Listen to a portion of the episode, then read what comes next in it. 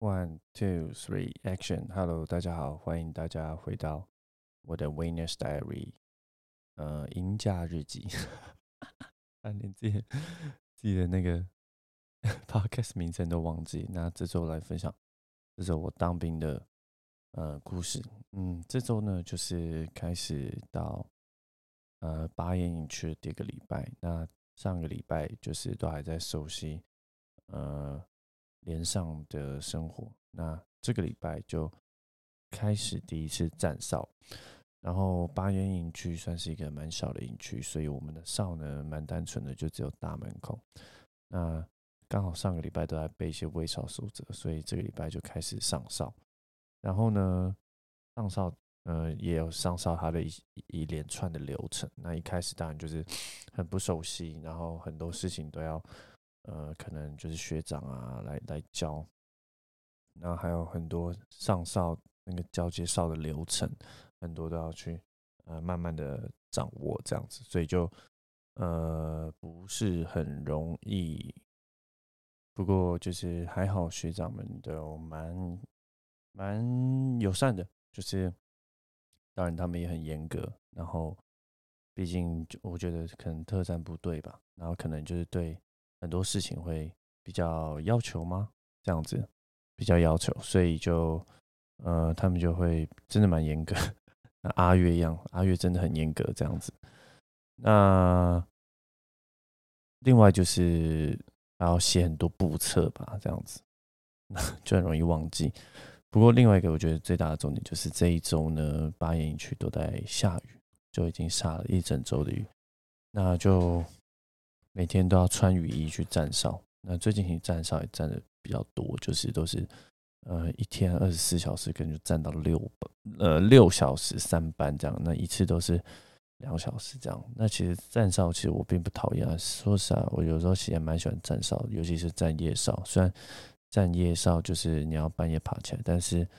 呃站夜哨你就可以补眠补到八点这样子，然后。不然一般部队现在是冬令时间是六点起来，现在就如果有站夜哨，比如像我站一个九点到十一点的哨，那十一点下哨，我就可以十一点回去开始睡，睡到早上八点，其实也还不错，蛮喜欢的。那站夜哨比较单纯，因为晚上就不会有什么长官来啊，白天可能会有一些长官来，晚上呢就真的什么都没有，因为我们在阳明山山上，然后真的就上来这边不太方便。所以就站夜哨就很单纯很轻松，然后就可以好好的放空，然后看着绵绵细雨啊，就是好好的发呆 这样子。啊，所以其实这一周就是不停的站在站哨吧。呃，其实这周生活真的，我记得就是连续两天就是，哎，其实连续三天都是这种上站两三小呃站两三班的哨，就是白天上哨，然后下哨后吃午餐。吃完午餐之后就睡觉，呃，午觉起来之后呢，可能看那个单位在干嘛，那弄弄一弄之后就下午就下午，然后就吃晚餐，吃完晚餐呢，可能就洗个澡，就哎，可能还没洗，可能就先小小补个眠，等下站哨，站完哨呢就可能就回去睡觉，睡完觉起来呢，睡到八点，那八点去集合一下，九点再站一班哨。然后呢，呃，站完哨之后就一样，十一点，十一点下哨之后就准备吃饭。吃完饭呢，两点起来，两点起来呢，可能就五六点没干嘛，中间没干嘛，然后就五六点吃饭。吃完饭之后呢，再站一个晚上的哨。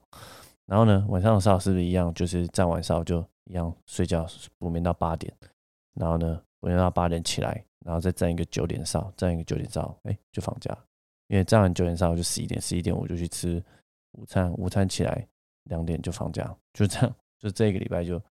这样。那这个礼拜就除了这个以外，就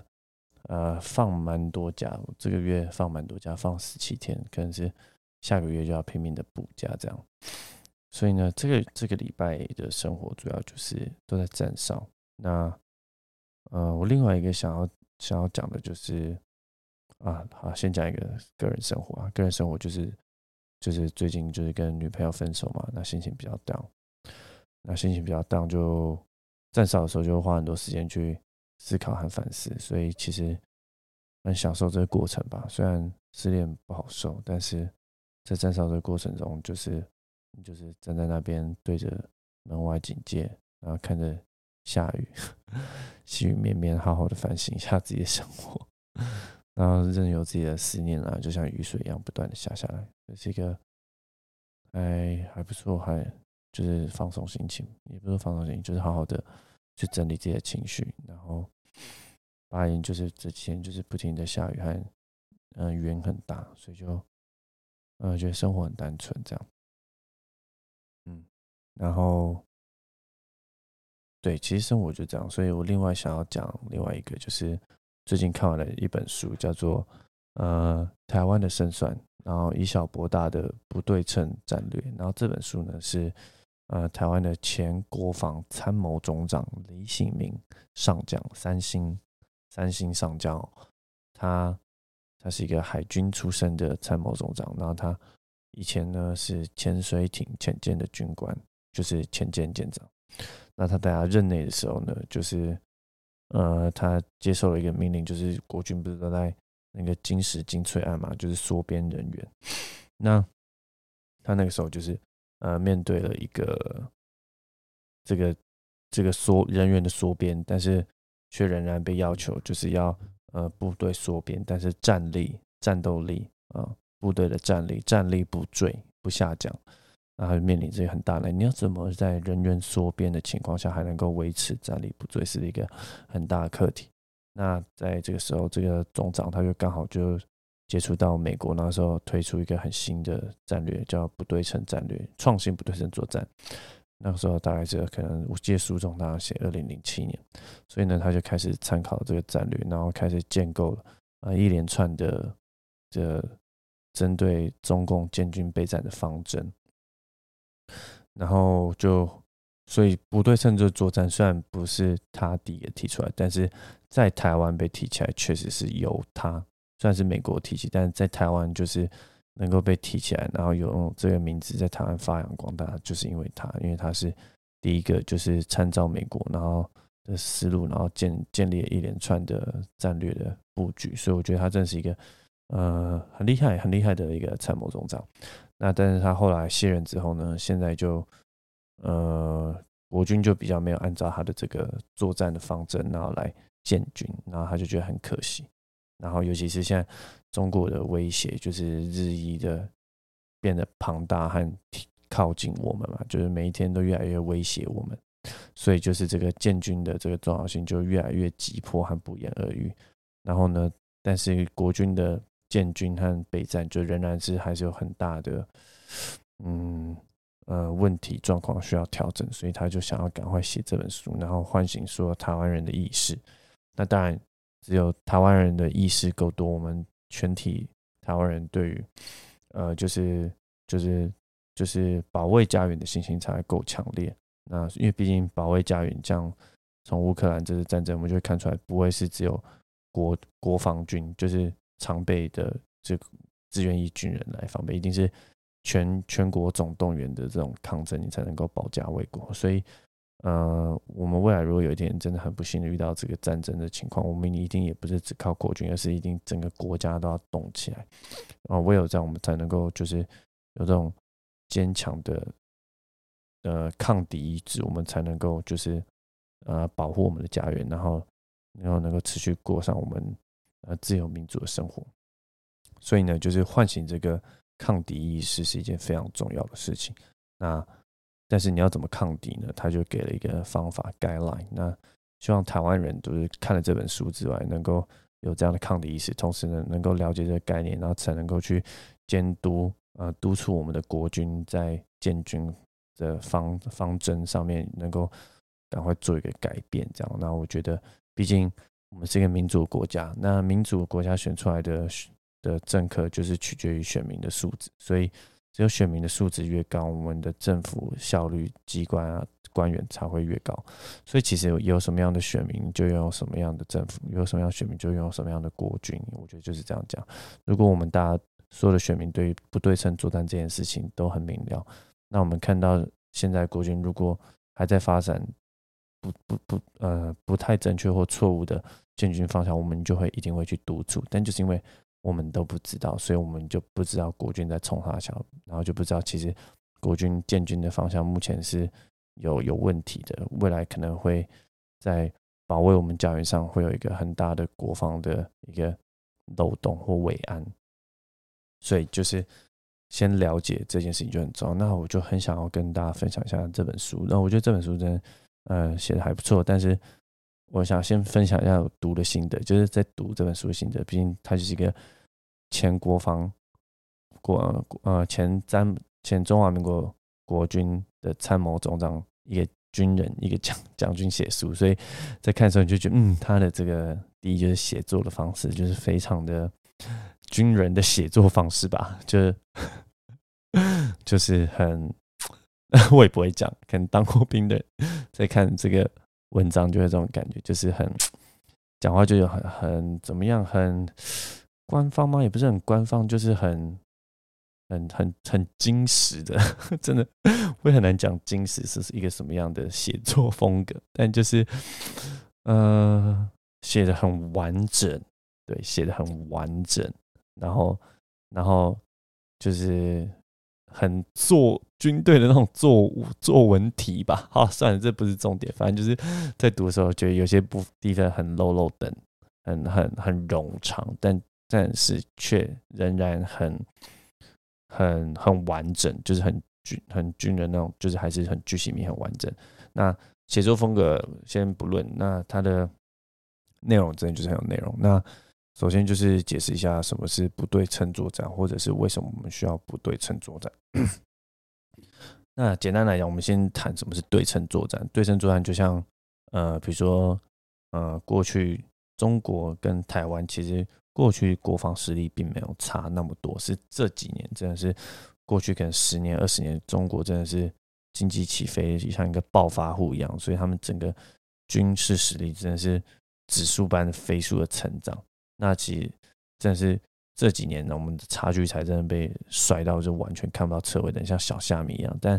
事实上，在可能在之前呢，其实两岸的军事实力差距并没有那么大。可能就是以前有一比一的时候啊，军事实力有一比一的时候，然后到后面可能有一比二到一比三，但终究还没有落差到很大。尤其是台湾是首次作战，而且还要跨海作战，所以这一比二、一比三是非常的。有能力的，毕竟那个时候台湾也没有什么在精精实精粹，就国军的人数可能还是很多。以前有那种六十万啊、五十万、四十万，然后到现在越删越多，到三十万，到现在二十万不到二十万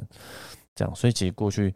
台海的军力实力并没有差那么多。好，或许在装备和人数上有一些落后，就是量上面啊不足总共。但是过去呃国军的的武器在值上面有。有是大幅胜过中国的，因为过去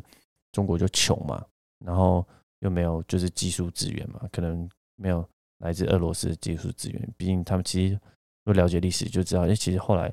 就是美国为什么要跟中共建交，就是想要联中抗抗俄、抗苏俄这样子。所以其实后大家也知道，后面其实就是毛泽东跟苏联那边赫赫鲁雪夫也是交恶这样子，所以就是两个。呃共产国家其实没有那么对盘，好，所以其实重点就是讲，就是中国的武器在过去其实并并没有那么先进，是落后我们。然后台湾那就是美国的，就是二流的装备啊，他们退役装备都是就就已经可以打败，就是呃中国的的武器，就像过去台湾有这个响尾蛇飞弹啊，然后就真的在那个时代就真的很强，所以。就是如果了解就知道，哎，其实过去台湾的空军真的只是跟呃敌敌军就是共共机在对抗，说那个战机那个战损比真的是非常惊人，可能是一比三十这样。我们可能打掉对方三十架，我们自己才掉一架，就是因为我们过去的飞机和飞弹啊都非常的，就是依靠美国的装备的优势，然后来维持两岸的这个对峙。但直到最近，就真的完全没有办法对抗，就是因为。中国的经济实力上来，然后科技也发展上来，所以他们真的是现在建军，无论是质跟量，都是远远的打败我们。那过去我们可能就会，啊，对方做战机，我们也做战机；，啊，对方做军舰，我们也做军舰。哦，其实对，除了除了那个空军外，过去中华民国海军也算蛮强，国际上蛮强，然后也是也是赢过中国，但现在就是完全 完全比不比不了，人家中国就现在是全世界最大海军，那我们完全是打不了。那以前对称作战就是可能就哦，人家一台军舰来，那我就一台军舰去，然后我们就是对称的做厮杀嘛。啊，你有你有一个大炮，我就来一个大炮哦，你有一辆坦克，我就来一辆坦克，哦，就这样对称的互殴，然后所以。就长期这样对峙，然后呢，过去就会，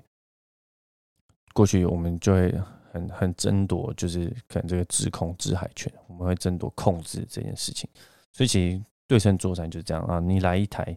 装备，我就来一台装备。但现在因为我们完全就是比不上中国，因为他们就是科技的实力上来，然后量也上来，然后国防资源也是狠狠的就就是甩我们好几条街这样。以前可能。台湾过去国防国防预算也很高，然后可能跟中国可能就也没有差差不了多少，可能也是顶多一比二、一比三这样，然后人家多我们两三倍，但现在是已经多二十几倍啊，完全看不到车尾灯这样。那毕竟中国现在那个军事预算是全世界第二名这样，而且那个那个账面上数字可能还是还有很大部分是看不到的，就是可能说说两千多亿美金，然后一年两千多亿，可是实际上已经超过两千多亿，因为很多是不透明的这样。并中国就是这样嘛，所以呢，就是如果我们还是坚持过去的这种，就是呃一换一啊，你来一台战车，我来一台战车；你来一台军舰，我来一台军舰；一来一台飞机，我来一台飞机。然后你射一颗飞弹，我就射一颗飞弹回去。这种对对称的思维的话，我们绝对百分之百是会打不赢，因为大家用屁股想也知道，那就是因为面对这么大的挑战，所以我们才要发展不对称的思维。那不对称思维是什么？就是简单，就是先从这些，呃呃，投资在大量的金钱的这些高价的装备上的这个思维先先拿掉，因为我们就是投资这些装备也没有用，反正只要一开战，一定都会被摧毁。因为人家的飞弹现在就是已经越来越精准啊，过去可能他们还没有发展出这种精准远程打击的能力的时候，那我们可能没关系。可是现在人家已经。发展出来了哦，以前可能台海危机啊，一九九六年的时候，那个时候飞弹射过来，可是他们那时候可能飞弹技术还没有那么好，他们可能没有办法很精准的打击哦台湾的呃海军的舰艇，或者是啊台湾台湾的本岛的一些设施啊重要设施，或者是啊台湾空军的这些战机啊机场啊打我们的机场，因为打机场飞机就不用飞了，然后可能过去。中国还没有这个能力，但是现在他们已经有这种精准远距打击的能力。他们轻易可以在开战之后就把我们所有的重要设施全部都点名一遍。那我们这些什么什么机场啊、什么发电站啊，这些通通都会被打掉。那这些都被打掉之后，我们这些战机就没有办法起飞。所以呢，我们就要。开始抛弃这种思维，或者他就点我们的军舰嘛，全部都点一遍这样，因为他们飞弹真的可以飞射的非常的远，所以如果有心的话，他们是一定也是有有有有有能力可以击毁我们的船舰这样。那这些船舰每个造价都这么高昂，然后但是一开战全部都没有办法存活，那我们就是不是就要怀疑我们是不是还要投注这么大的资金在这些呃非常昂贵的武器的？载台上面哈，像载台就所谓坦克车、呃军舰和嗯战斗机 F 十六这种这样，他们就是武器载台。那他们当然非常的先进，可是呢，他们的在开战的时候存活率就不高，所以他就说：“哎，那我们是不是就不应该再投资这件事情，而且不再坚持在对称思维，然后，然后也不要再坚持在控控制的思维，因为过去我们可能会。”讲求制空权、制海权，我们保护我们的领空，我们要争夺制空权、制海权，然后让对方进不来。可是呢，事实上，我们如果要做这种争夺的的能力的话，我们就会陷入那种数量的比较，跟我们数量比较就比不赢。所以我们要最重要的一件事情，就要从控制的这思维变成就是拒拒止，就是拒拒绝你进入啊，拒止止停止的止，其实就是。嗯，英文就叫 denial，拒拒绝你进来，因为我们就是现现在做作战的目标，跟中国作战的目标已经不再是就是要反攻回去了。我们现在作战的唯一目标就是保护自己，就是防卫固守，然后有效贺阻。那我们也不需要打一场胜仗。什么叫胜仗？就是打一场漂亮的歼灭战，就是把来犯的敌军通通杀光光，这就叫歼灭战，就是打一场胜仗，就是这样。啊，过去的思维就是，只要你来，我就把你宰了，然后让你回不了家。但是现在呢，我们可能就要从这个思维转换成另外的思维，就是我刚刚前面讲的 denial 拒止的思维。那拒止的思维是什么？不是杀敌，那是什么？那拒止思维就是。不让对方的呃三栖登陆啊，不论是从空中，嗯呃直升机或者是大量伞兵啊空降下来，或者是呃大量的跟上千辆、上千艘船只的那个两大规模两栖登陆啊成功上岸。我们最重要的不是把他们杀光光，重要点是只要让他们这些登陆的行动失败啊，我拒绝让你进来，我只要让你失败就够了。因为只要你没有办法登陆成功，只要你没有办法两栖作战成功就够了。我不需要把你全部都杀光，不需要把你可能攻来五十万大军全部杀光。我只需要让你的军事的行动和目标失败，这就是我最大的目标。我只要让你失败上不了岸，我就是可以成功的保卫自己的台湾。然后，另外就是我们要让对方知道，就是。即使对方真的有意想要把台湾打下来，但只要就算他真的有意，而且愿意付出巨大代价，他也不见得有真的有把握拿下来。这就是我们现在要从就是打胜仗的这种歼灭思维，然后变成这种就是呃句子的思维，从控制思维变成就 denial 拒拒止拒止的思维就够了。那要怎么做到这件事情？就是他就会变成说，就是我们要从这种武器载台思维，变成我们要做一些呃，可能呃存活存活性高，然后然后东西就武器是很小，然后很容易隐匿藏匿，然后呢，然后可能有办法呃无人无人化自动化，然后呢，而且有机动力，因为机动在战时才能够。才能够就是到处乱跑，让对方锁定不了，而且还要体积够小，让对方不容易找到，然后能够藏匿，而且然后然后还要精准，然后最重要精准致命，然后然后而且最重要还要便宜价廉，这才是我们最需要的。我们可能就不太需要再买那些昂贵的什么埃布兰 N one A A two 坦克啊、阿帕奇啊，或者是 F 十六啊，像现在台湾买了一大堆。F 十六战机，但是我们却遇到一个更大的问题，就是我们没有足够的飞官，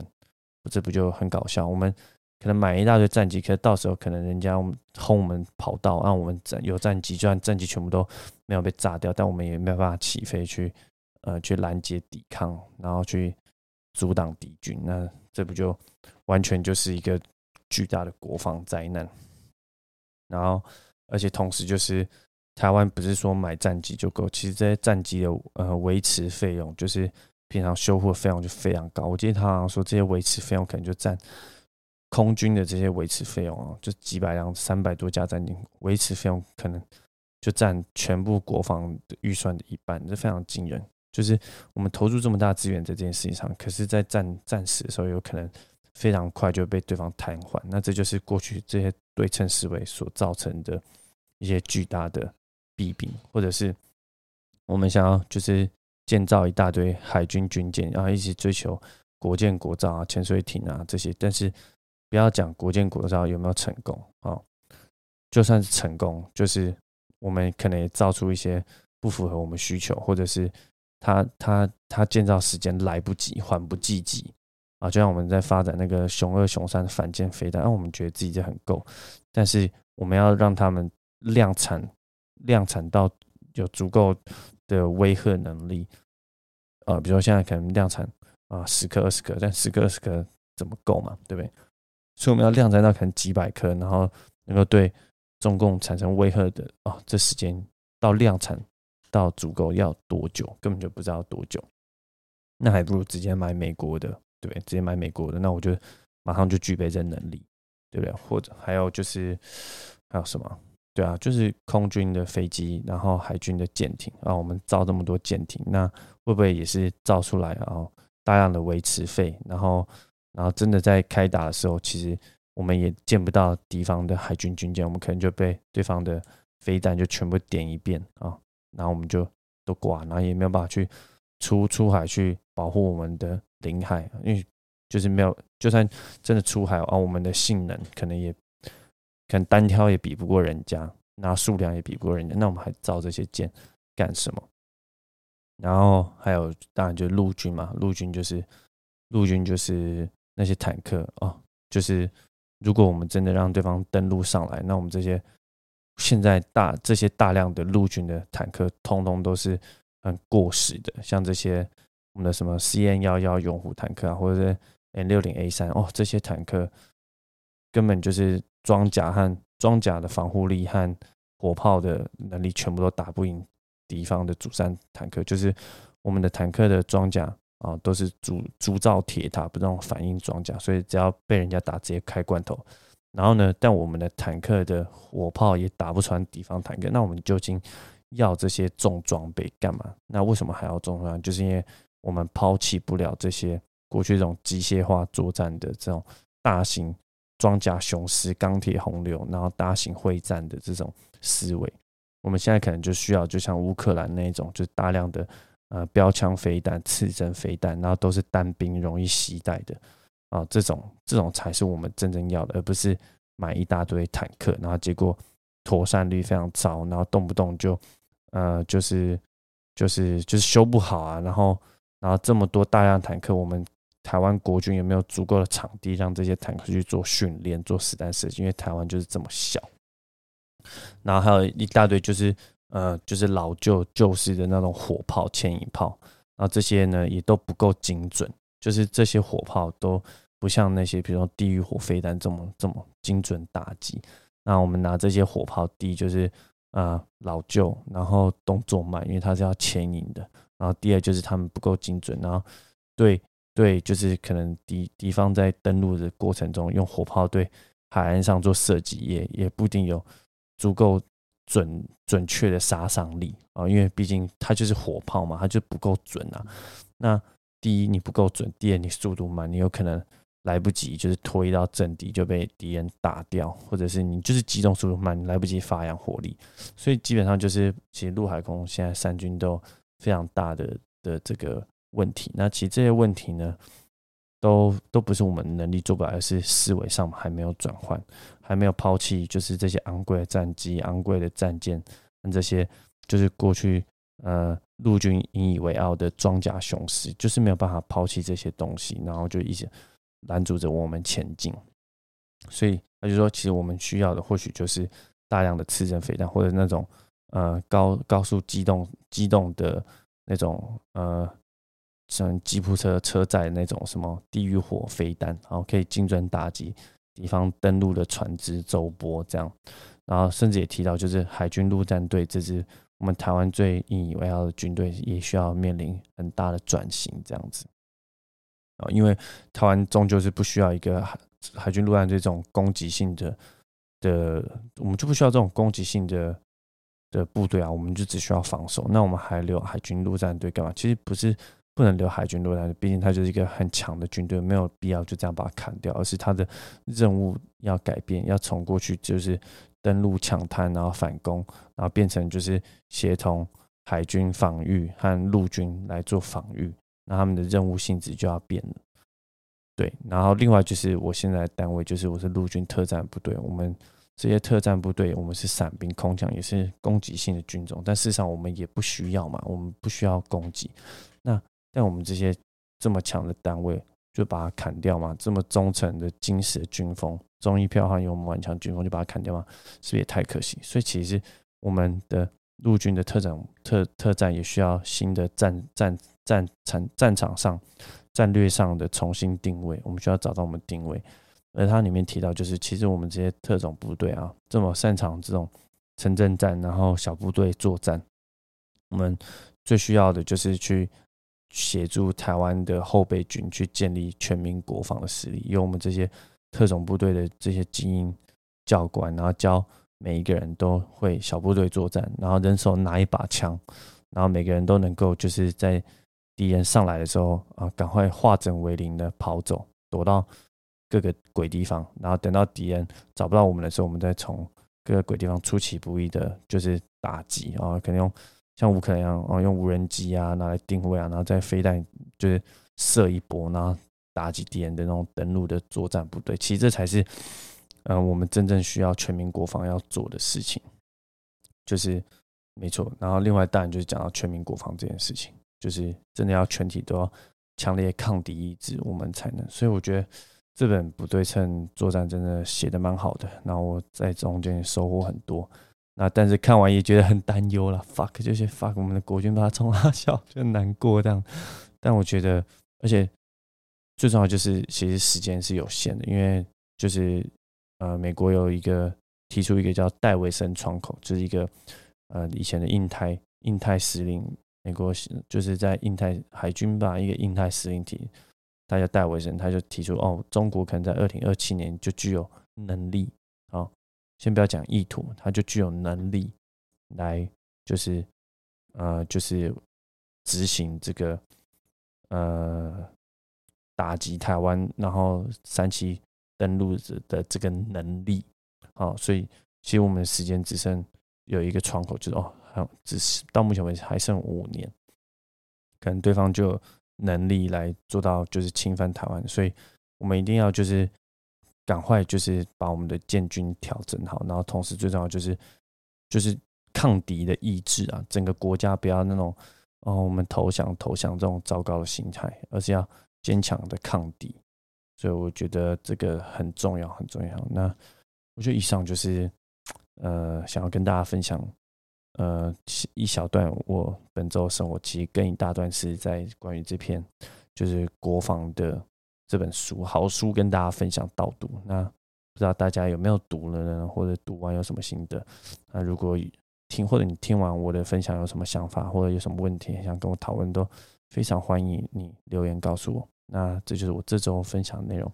那 Until next time，我们下回见，拜拜。